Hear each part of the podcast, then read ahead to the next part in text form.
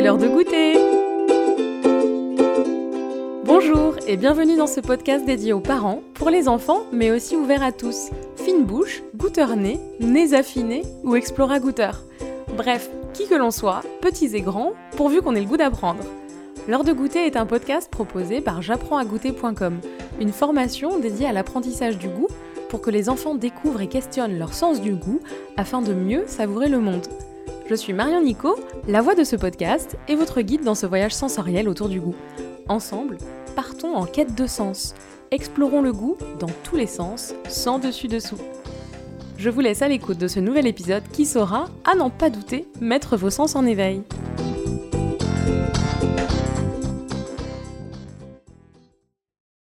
Saviez-vous que l'orthophonie n'est pas uniquement dédiée au langage? Audrey Lecoufle est orthophoniste et travaille à la fois en néonatologie, mais aussi en nutrition et chirurgie pédiatrique auprès de jeunes enfants qui présentent des difficultés alimentaires. On parle de troubles de l'oralité alimentaire, qui sont bien différents de ce passage presque obligé qu'on appelle la néophobie. Vous savez, cette fameuse période du non, où l'enfant est dans le rejet de tout ce qu'on lui propose. Si une difficulté n'est pas nécessairement une pathologie, il convient d'être attentif au blocage de l'enfant qui présente des difficultés à s'alimenter. Quels sont les risques? Comment la thérapie de l'orthophoniste et du corps médical utilise-t-elle tous les sens, le corps gustatif de l'enfant? C'est ce que nous voyons dans cet épisode. Belle écoute Bonjour André Bonjour Comment ça va? Très bien, merci. Merci de prendre un petit peu de temps euh, sur votre journée de travail, vos consultations pour euh, répondre aux questions euh, pour cet épisode? Avec plaisir. Euh, avant de commencer, est-ce que vous pouvez vous, vous, présenter et nous dire ce que vous faites dans la vie, quelle est votre spécialité, où est-ce que vous travaillez? Donc, je suis euh, Audrey Lecoufle, je suis orthophoniste et je travaille au centre hospitalier de Lille euh, dans un service qui s'appelle le service de gastro-nutrition pédiatrique. Donc, c'est un, service qui accueille des enfants entre 0 et 18 ans, mais où je suis amenée à voir essentiellement des tout petits qui présentent des difficultés euh, alimentaires un peu de, de, tous ordres. Donc, ça peut être euh, des bébés qui viennent parce qu'ils ont des difficultés d'alimentation, parce qu'ils ont un reflux, parce qu'ils n'arrivent plus à s'alimenter, ou ça peut être des enfants qui sont hospitalisés dans le cadre euh, de maladies plus rares, plus graves, plus complexes. Et donc, euh, je suis amenée à rencontrer euh, ces enfants, ces bébés et leurs familles pour faire un bilan dans le cadre de leurs difficultés alimentaires et donc pour voir s'il y a des choses qu'on peut leur proposer, notamment dans le soin en orthophonie. Donc je travaille voilà à la fois un petit peu en néonatologie, à la fois dans les autres services hospitaliers, la gastronutrition, la chirurgie pédiatrique, pour essayer d'accompagner ces enfants aussi peu importe leur parcours hospitalier et de pouvoir les suivre pendant toute la durée de l'hospitalisation initiale. C'est des enfants qui ont entre quel âge et quel âge à peu près? Alors, euh, ça dépend des services. En, néonatologie, c'est vraiment des bébés soit prématurés, soit des bébés qui sont nés à terme, mais avec des, malformations, des euh, pathologies digestives. Euh, et après, dans le service de pédiatrie, on peut avoir des enfants jusqu'à 18 ans. Donc, ça peut être des grands, mais c'est vrai que souvent, moi, je vois vraiment les, les plus petits. D'accord. Alors, c'est assez euh, étonnant pour les parents parce que quand je vais me présenter en, en néonat, souvent ils me disent mais euh, ils parlent pas encore, euh, pourquoi une orthophoniste? Ah oui. Donc on aura l'occasion d'en reparler, mais c'est vrai que l'orthophoniste n'est pas que le langage et l'articulation comme on l'a en tête assez fréquemment, et donc j'interviens vraiment à l'hôpital uniquement sur les difficultés alimentaires du jeune enfant. D'accord. Euh, on parle des, TOA, donc euh, les TOA, ce sont les troubles de l'oralité alimentaire, les troubles alimentaires pédiatriques. De quoi il s'agit en fait? Alors, euh, il y a un consensus, ouais, c'est une vaste question, parce qu'en fait, euh, jusqu'à présent, chacun, avec son métier, avec ses, lunettes professionnelles, il mettait un petit peu euh, ce qu'il qu'il envisageait derrière. Donc, c'était troubles alimentaires pédiatriques, c'était, enfin, les troubles de l'oralité alimentaire, c'était un petit peu un fourre-tout finalement avec toutes les difficultés alimentaires de l'enfant. Et il y a des, auteurs qui se sont posés en 2019 pour euh, euh, classer un petit peu ces difficultés. Et donc, c'est là qu'ils proposent la terminologie de troubles alimentaires pédiatriques. Bon, après, ça, c'est des choses assez spécifiques euh, et précises. Mais en gros, qu'est-ce que c'est qu'un trouble de l'oralité alimentaire? C'est un trouble du développement de l'alimentation de l'enfant. Donc, on sait que dans le, dans l'alimentation de l'enfant, l'enfant il va passer par plein d'étapes successives. Au début, il peut être alimenté au sein ou au biberon, puis ensuite, euh, s'il est au sein, les la maman peut avoir un projet euh, de, de passer au biberon, donc c'est une première transition. Ensuite, il y a le passage à la cuillère, c'est encore une transition, le passage au morceau. Et donc toutes ces transitions, c'est un peu des zones de fragilité. Et dans les troubles alimentaires pédiatriques, on a souvent à l'une de ces transitions euh, quelque chose qui se passe pas bien, euh, des difficultés qui vont s'ancrer euh, euh, sur différents plans et qui vont faire que du coup l'enfant a du mal à construire son développement alimentaire. D'accord. Donc c'est, euh, pour faire simple, c'est l'enfant qui ne peut pas consommer une alimentation euh, adaptée à son âge euh, et à ses besoins, à la fois en termes de texture et de quantité. Alors des exemples très simples, c'est un enfant par exemple de 3 ans qui va manger que du très lisse et qui n'arrivera pas à manger de morceaux. Mmh. Euh, ou alors un enfant euh, de 10 mois qui n'arrive pas à démarrer la diversification alimentaire et qui va rester à une alimentation euh, lactée exclusive. Donc c'est Mmh. voilà, c'est vraiment des difficultés dans le développement et dans la mise en place des étapes alimentaires de l'enfant, mais qui peuvent durer après euh, dans le temps. Donc c'est important de pouvoir les repérer tôt parce que ces transitions alimentaires, elles se font finalement toutes très très tôt dans le développement de l'enfant. Euh, les... Oui, ça vient vite, à partir de 4 mois, 4 mois et demi. Tout à fait. euh, déjà quand on a fait. la diversification. Mmh. Ouais. Donc c'est vrai que quand on dit euh, parfois aux parents, bah, attendez, ça va passer tout seul. Au contraire, plus on attend et plus les choses risquent de s'ancrer. Euh, et, et donc euh, plus on intervient tôt, plus on va aider ces transitions-là, aider le maillage de ces transitions pour que ça se passe le plus tranquillement possible. On va voir juste après euh, comment justement on va déceler à quel moment il faut se dire euh, bon là c'est juste un petit souci euh, de, de passage ou c'est vraiment un problème et là faut consulter. Mais d'abord en fait à quoi c'est dû euh, ces, ces, ces blocages que l'enfant peut avoir? Est-ce que qu'on a des indications sur euh, Oui. J'imagine que chaque enfant est différent bien sûr, mais Voilà. à quoi ça peut être dû? Alors, il y a euh, peut-être ce qu'on pourrait appeler des facteurs de risque. Mm. Les facteurs de risque, c'est euh, par exemple la prématurité, parce qu'on sait que quand le bébé naît prématurément, il va pendant plusieurs euh, semaines, voire plusieurs mois, habiter dans un environnement qui n'est pas forcément optimal pour son développement. Il va avoir des sondes pour l'aider à s'alimenter. voilà, tout, il y a donc tout le contexte de la prématurité. Euh, il y a euh, tous les bébés qui présentent des, hum, des maladies génétiques. Donc, on peut penser à la trisomie 21 ou euh, à d'autres syndromes génétiques qui peuvent entraîner des difficultés alimentaires. On a les bébés qui peuvent avoir une pathologie malformative. On peut penser aux enfants qui ont par exemple des fentes labiopalatines euh, ou alors d'autres malformations du système. Digestif, oui. Mais on a aussi euh, des enfants qui ont des difficultés un peu post-traumatiques, par exemple un bébé qui allait bien, euh, alors avec peut-être un terrain un petit peu fragile et qui fait une bronchiolite, qui a besoin d'être hospitalisé. Et là, euh, comme l'alimentation est compliquée, on lui met une sonde et là, ça peut être le début de difficultés. Mm. Ça peut être des bébés qui ont des pathologies cardiaques.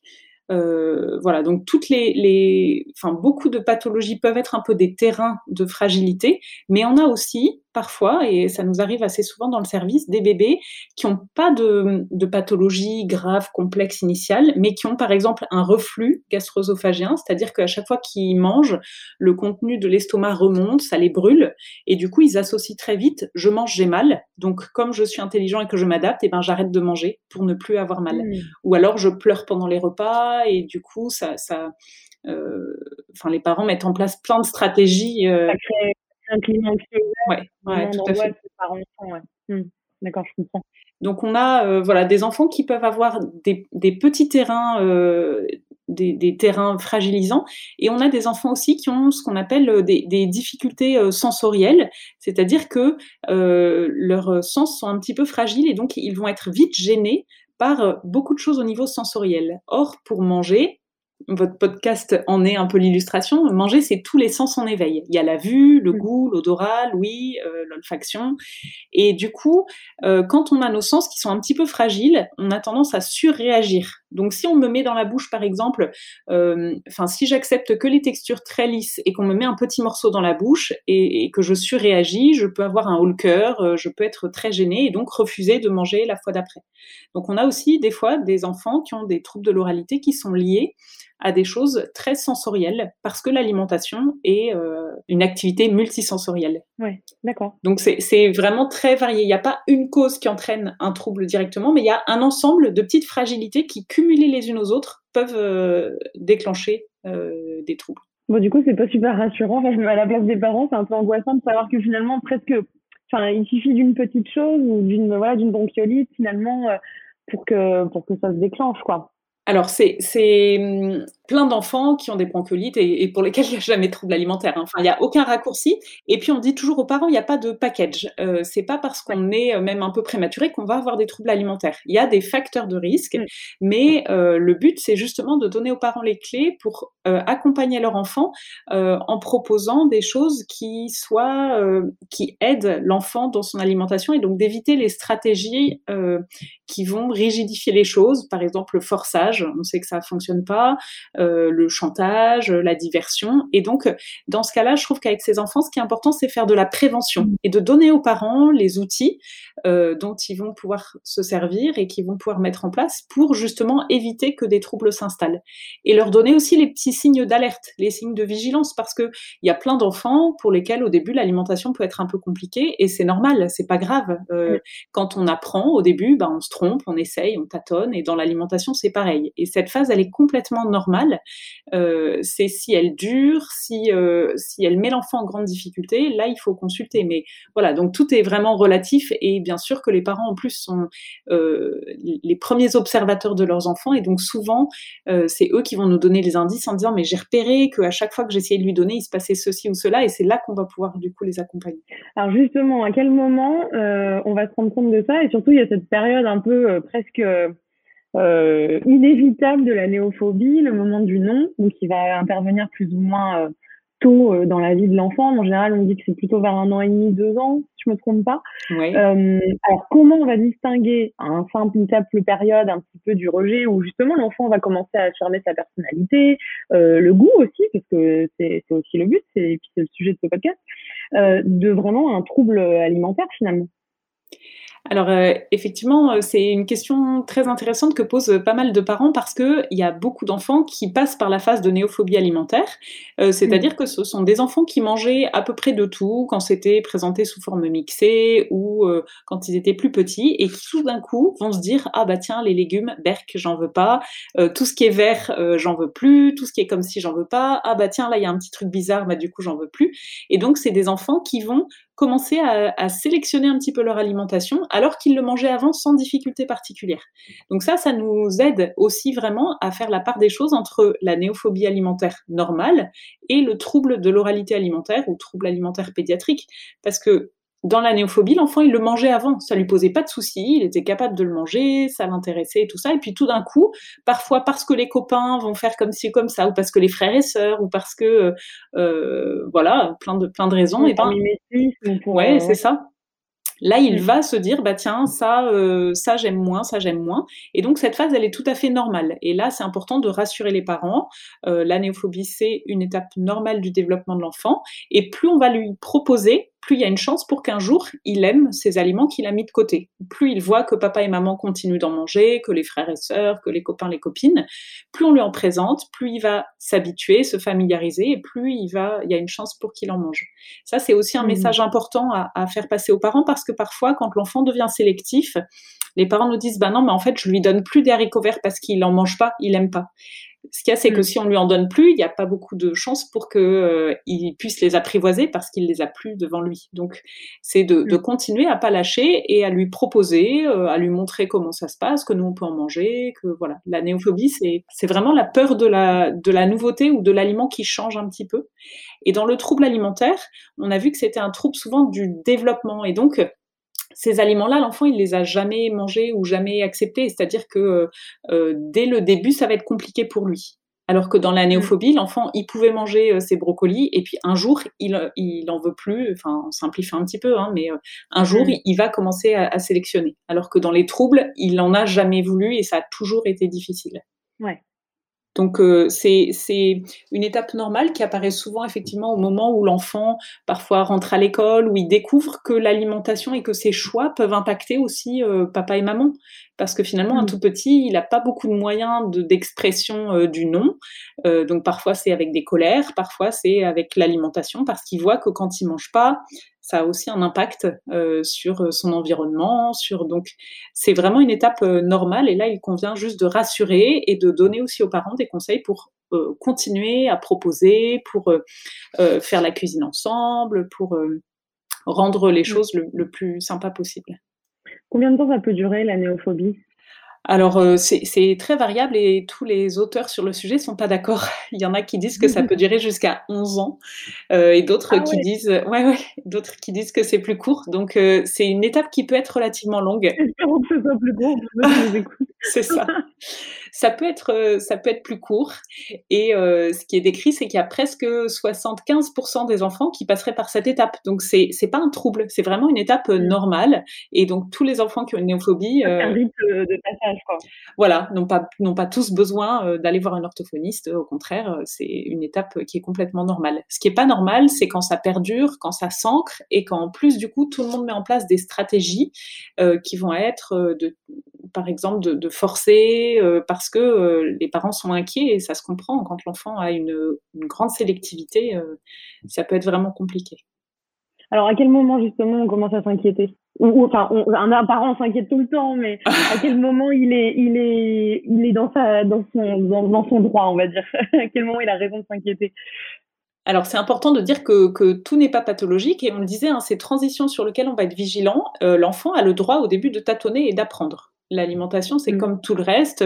Les premières fois qu'un tout petit, par exemple, euh, met un morceau dans sa bouche, peut-être qu'il va le mettre un peu trop loin, il va avoir un petit haut le cœur. C'est normal, c'est juste un réflexe de protection et c'est pas grave. C'est pas grave parce que par cette expérience, il va réessayer, retenter et il va apprendre comme ça, en tâtonnant, euh, comment faire, comment gérer, comment réussir à, à découvrir ces nouveaux aliments.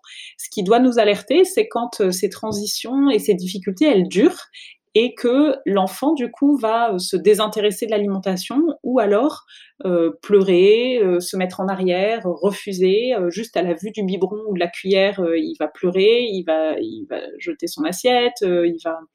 Donc, ce qui est euh, important, c'est que souvent, ce qu'on en voit, ce sont les difficultés du comportement de l'enfant.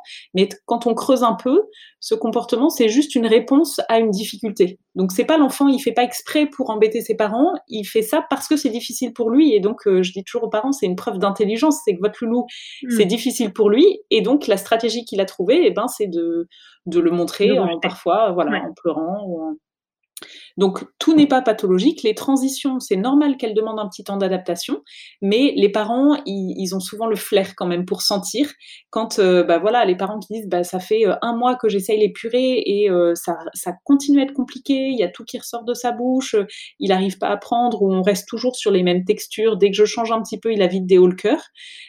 ça, ça peut être des petits signaux d'alerte qui nécessitent de, de pouvoir faire un bilan.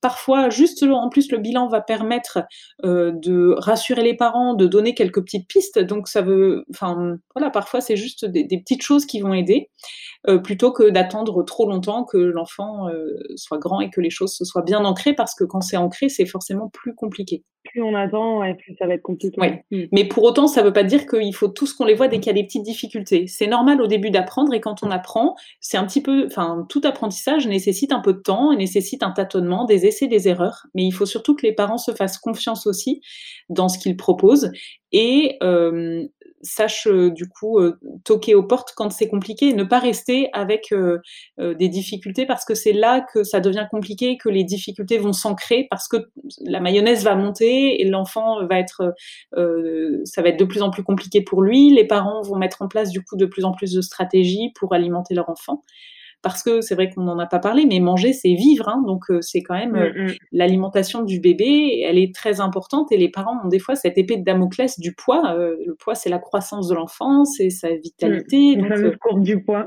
ouais, c'est ça. C'est à la fois stressant, très stressant pour les parents. Donc, des fois, avec nos beaux conseils de dire oui, lâcher prise et tout ça, c'est très compliqué parce que. Ouais, le fameux lâcher prise. Ouais, c'est ça. Et, alors, à, quelle porte on toque et, et quand?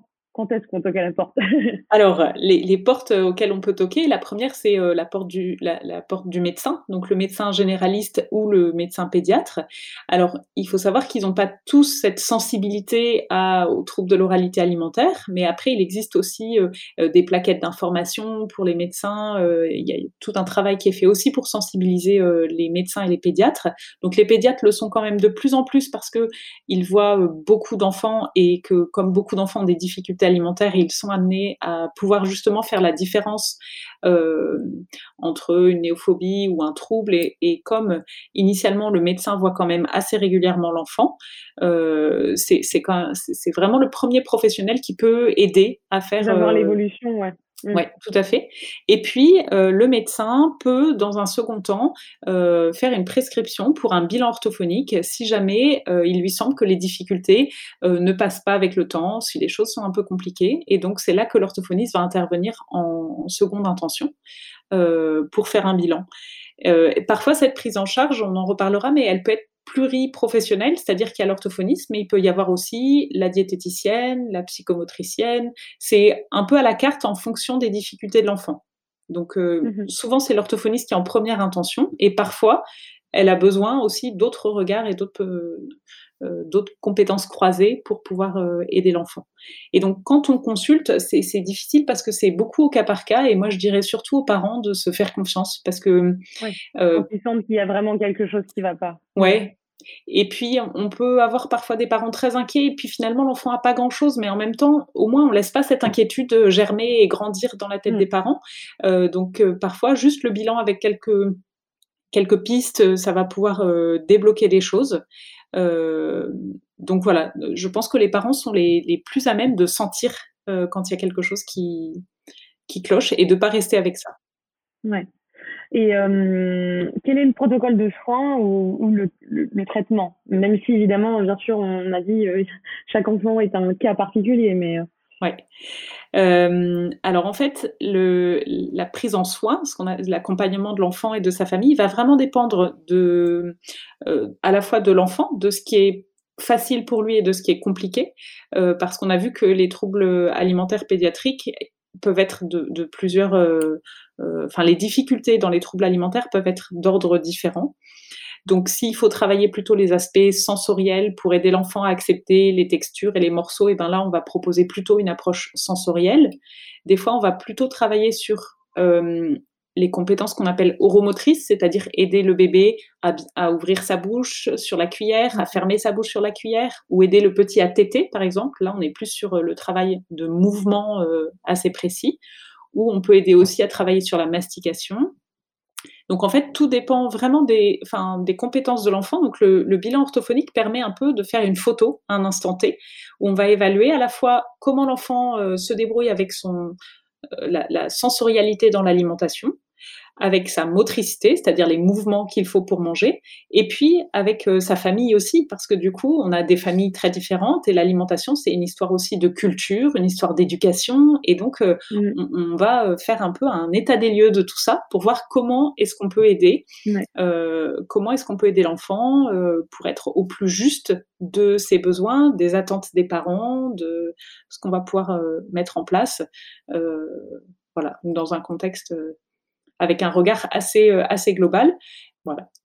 Ça, c'est ce que propose l'orthophoniste en particulier. Il peut aussi renvoyer du coup vers d'autres spécialistes euh, en parallèle oui, tout à fait. Alors souvent l'orthophoniste on, reparle au médecin en disant bah moi je pense que par exemple euh, pour pouvoir euh, savoir enfin est-ce que l'enfant couvre ses apports caloriques, j'ai souvent besoin que la diététicienne euh, voit l'enfant et me dise bah oui il, a tous ses apports ou alors me dise bah non il faudrait peut-être enrichir un petit peu avec un peu plus de matière grasse.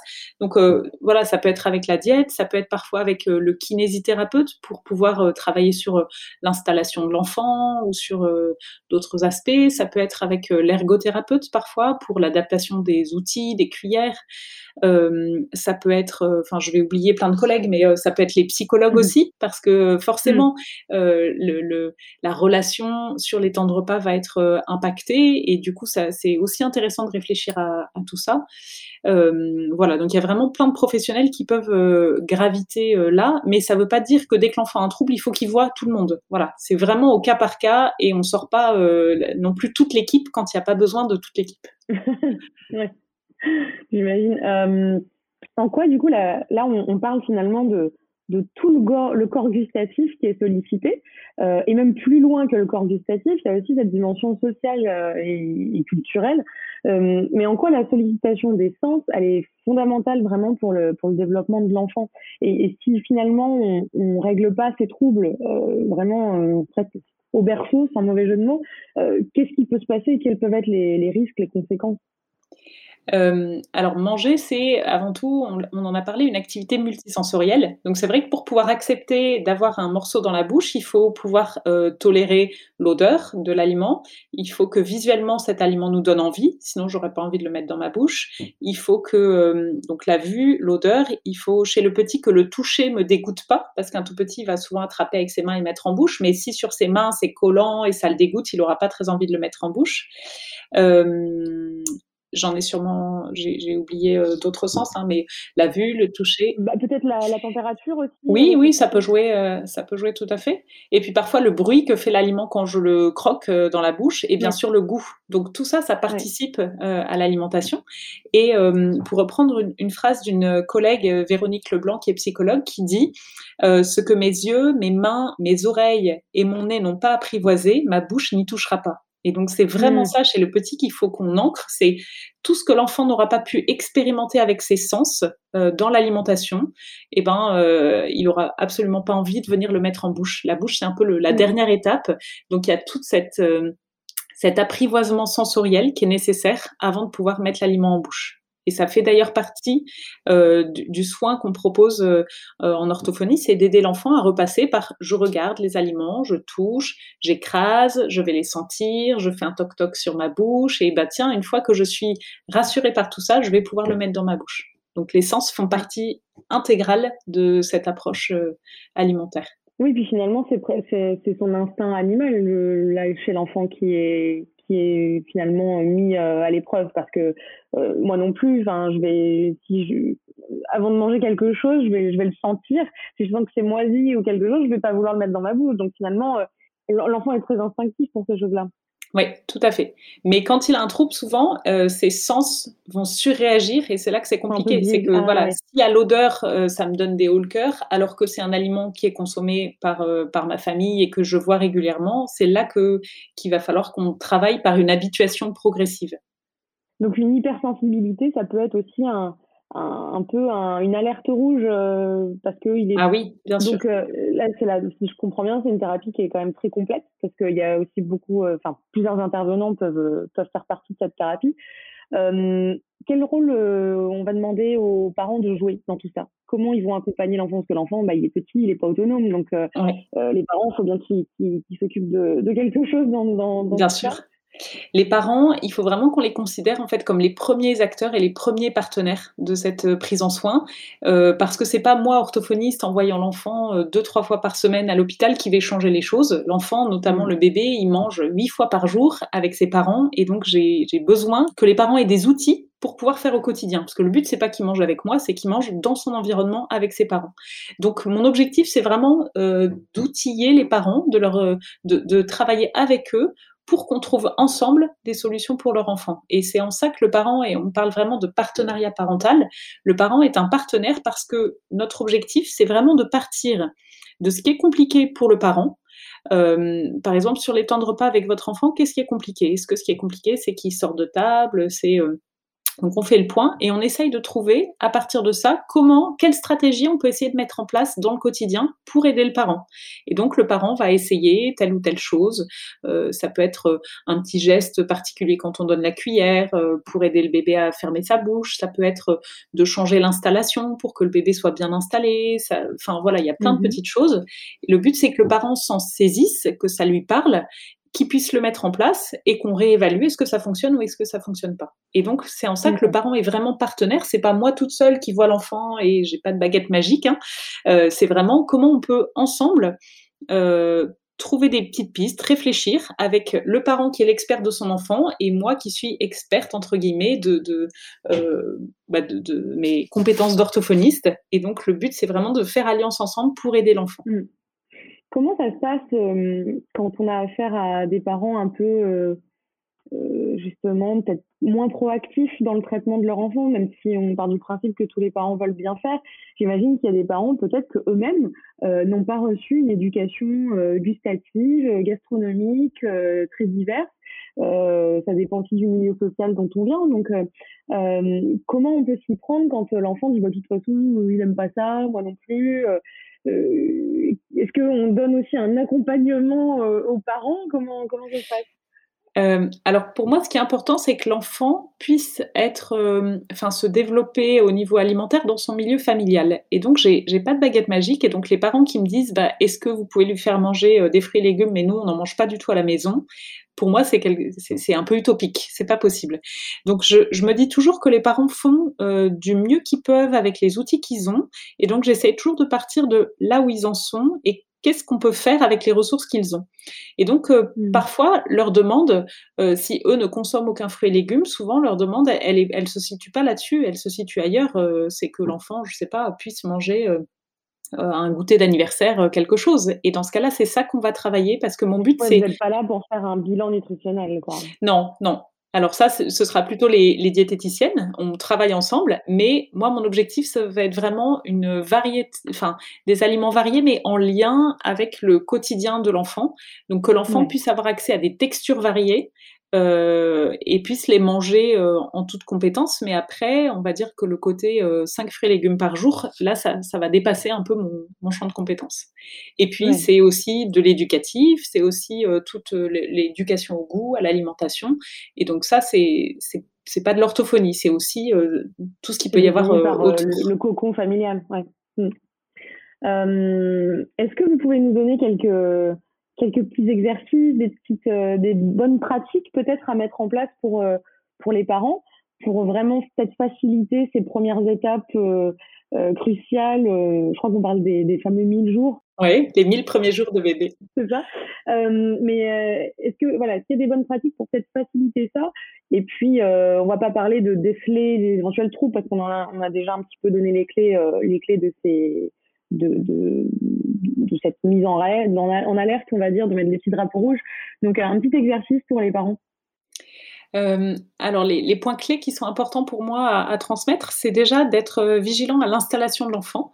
C'est qu'on on peut bien manger que si on est bien installé. On a peut-être fait mm. l'expérience les uns les autres de manger euh, sur un tabouret de bar avec les pieds ballants dans le vide, avec sans appui au niveau du dos. Bah, on peut manger quelques chips, mais on n'aura pas envie de prendre un repas complet.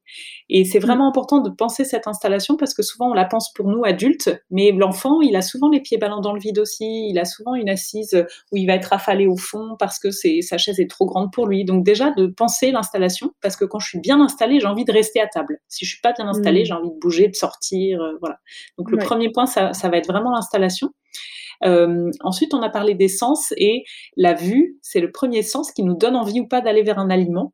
Et donc, quand on a une présentation avec une assiette sympa, un truc coloré avec euh, les yeux, euh, les yeux et la bouche avec une petite sauce tomate ou des choses comme ça, et ben tout de suite, ça va donner envie à l'enfant. Alors que quand on met une assiette où tout est mélangé et où la couleur donne pas très envie, forcément visuellement, l'enfant il se dit oh non, bah, ça, ça me donne pas très envie. Donc de faire des, des petites quantités, des petites. souvent, l'enfant il aime bien les, petites mignardises, les, hmm. les, petits pics à brochette où on va mettre des choses un peu colorées, des choses qui donnent envie déjà juste euh, par les yeux ça peut, euh, ça peut inciter l'enfant. Et puis, euh, de, le, de, lui proposer aussi de, de co-participer au repas, donc de le rendre actif sur le temps du repas. Donc, ça peut être le rendre mmh actif aussi avant, en l'incitant à regarder les aliments, à pourquoi pas en fonction de son âge, hein, les toucher, les éplucher, les préparer, les sentir. Euh, donc là, on fait intervenir vraiment tous les sens avant pour que l'enfant se, enfin, s'approprie et apprivoise petit à petit les aliments. Euh, donc toute cette découverte euh, de, l'histoire du repas avec le avant, le pendant le repas, euh, tout ça, ça, peut participer aussi à ce que l'enfant prenne plaisir avec les aliments autrement. Donc l'inciter à, cuisiner, à, découvrir un petit peu la richesse des aliments. Voilà, ça, ça fait partie des peut-être des petits des petits points clés. Peut-être un, dernier élément aussi, c'est que c'est se dire que l'enfant il apprend dans beaucoup de domaines par imitation. Et donc, plus il voit les autres mmh. autour de lui faire, plus ça lui donne envie. Donc, quand euh, de pouvoir partager des repas en famille ou avec les frères et sœurs ou avec d'autres personnes, c'est aussi être le modèle pour son enfant, c'est lui montrer comment on fait et c'est ça qui va lui donner envie. Souvent, les parents disent mmh. Ah, bah, la première fois qu'il a voulu un morceau, c'est en chipant dans mon assiette. Bah, parce que c'est toujours meilleur dans l'assiette du voisin, on le sait. Donc, euh, mmh, de pouvoir euh, montrer aussi à l'enfant ce plaisir partagé qu'on a sur les temps du repas, et ben ça participe à, à l'encouragement alors que souvent les petits, on a tendance à les faire manger tout seuls, à part, sur une, mmh. table isolée, et pas, pas forcément les faire participer aussi à cette euh, convivialité du temps de mmh. repas. Alors qu'il y a quand même en plus euh, cette, fierté aussi pour l'enfant de se dire tiens, je fais comme les grands, même s'il n'est pas peut-être pas encore en âge de le, de le conscientiser, mais, euh, mais il, y a une, réelle fierté finalement de se dire je suis un grand. Quoi. Et mm. puis d'avoir euh, très tôt, hein, il peut avoir sa petite cuillère euh, pour faire un peu sa tambouille, venir euh, mettre dans son assiette, porter en mm. bouche, juste pour faire comme les grands. Et donc ça, ça le fait de rendre l'enfant actif, ça aide aussi beaucoup. Hein. C'est toujours plus facile de faire les choses quand on est actif que quand on les, on les subit. Euh, donc euh, de donner à l'enfant une petite assiette, euh, une petite cuillère. Alors bien sûr, on, veille à pas en mettre trop parce que le but c'est pas de faire une bataille de purée dans la cuisine, mais voilà, de pouvoir lui proposer de découvrir, de toucher, de sentir, de participer à ce chemin aussi jusqu'à la bouche. c'est vraiment des, choses importantes. Ouais, c'est des bonnes astuces. Et ce podcast qui s'appelle L'heure de goûter, qu'est-ce que ça vous évoque à vous, le goûter? Alors euh, le goûter, eh ben, j'ai découvert euh, par mon métier que euh, c'était quelque chose qui n'était pas forcément évident pour tous et, et que ce qui paraît très simple pour beaucoup d'entre nous est loin d'être une évidence pour des enfants plus petits ou plus grands. Et du coup, c'est vraiment pour moi une compétence à, à soutenir parce que elle est loin d'être loin d'être facile et donc c'est un vrai un vrai challenge pour certains parents, un vrai défi à accompagner au quotidien. Donc c'est à la fois très chouette et à la fois c'est un beau défi. Et vous goûter. Euh, avec grand plaisir. Parce qu'on a dit qu'il fallait toujours être le modèle pour les enfants, bien sûr. Donc, euh, c'est vrai que dans la, dans la thérapie et dans le soin, euh, l'idée, c'est aussi de, montrer, alors je ne mange pas à chaque fois avec les enfants, mais d'inciter les parents et de pouvoir, on, anime aussi des groupes oralité, des groupes alimentation. Alors là, avec la pandémie, c'est un peu plus compliqué, mais où, du coup, on partage un temps de repas tous ensemble et c'est super important. D'accord. Ok, génial. Euh, merci beaucoup Audrey euh, pour toutes ces infos. Je ne sais pas si vous voulez euh, rajouter quelque chose, une idée, une astuce ou quelque chose dont on n'aurait pas parlé. bah surtout dire aux parents, faites-vous confiance. c'est vous les premiers experts de votre enfant, donc faites-vous confiance, écoutez-vous. Et quand il y a quelque chose qui, qui cloche ou qui ne se passe pas comme vous aviez imaginé, n'hésitez pas à consulter. Oui, sans être dans la surinquiétude, mais, euh, tout à fait. mais voilà, être quand même à l'écoute de l'enfant et en faisant confiance à son enfant, en fait. C'est un peu un, tout à fait. un win-win, quoi. Hmm. Ok, bien compris. Merci beaucoup, Audrey. Et puis, Merci à vous. Merci euh, à vous de nous avoir écouté. Dans cet épisode, nous avons appris que les troubles de l'oralité alimentaire, ou TOA pédiatrique, sont des troubles qui s'ancrent au moment des grandes étapes du développement alimentaire de l'enfant c'est l'enfant qui ne peut pas consommer une alimentation adaptée à ses besoins et à son âge. Leurs sens sont fragilisés et ils ont tendance à surréagir. Le parent est le premier observateur de l'enfant. Il faut donc, sans être dans un surplus d'inquiétude, se faire confiance et ressentir si et quand quelque chose cloche. La néophobie concerne environ 75% des enfants, c'est donc une phase presque obligée pour la plupart des enfants. Il s'agit d'une période de rejet de la nouveauté, notamment alimentaire. La différence entre néophobie et trouble de l'oralité alimentaire, c'est que dans le cadre de la néophobie, l'enfant refuse de manger quelque chose qu'il mangeait auparavant. A l'inverse, dans le cadre d'un trouble de l'oralité alimentaire, l'enfant présente un blocage physique et psychologique. On peut s'inquiéter quand l'enfant commence à se désintéresser, qu'il présente une réponse à une difficulté à s'alimenter, souvent à travers des pleurs ou un rejet. Après un bilan orthophonique, la thérapie varie selon l'enfant. On peut travailler l'aspect sensoriel, ou bien sur les compétences oromotrices ou la mastication. Le travail des parents en tant qu'accompagnant est fondamental. L'enfant doit expérimenter avec tous ses sens avant de mettre en bouche. Merci d'avoir écouté cet épisode jusqu'au bout. N'hésitez pas à mettre en pratique, avec votre enfant, l'exercice proposé par notre invité et à nous laisser un commentaire accompagné de 5 étoiles si vous avez savouré cet épisode et que vous l'écoutez sur Apple Podcast.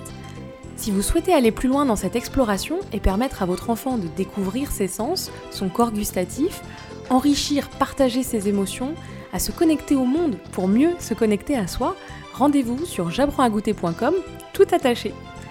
Le programme ludo-éducatif J'apprends à goûter est ouvert à tous les enfants et est accessible en ligne. Je vous retrouve très prochainement pour un nouvel épisode de l'heure de goûter. En attendant, suivez-nous sur Facebook et Instagram, at J'apprends à goûter.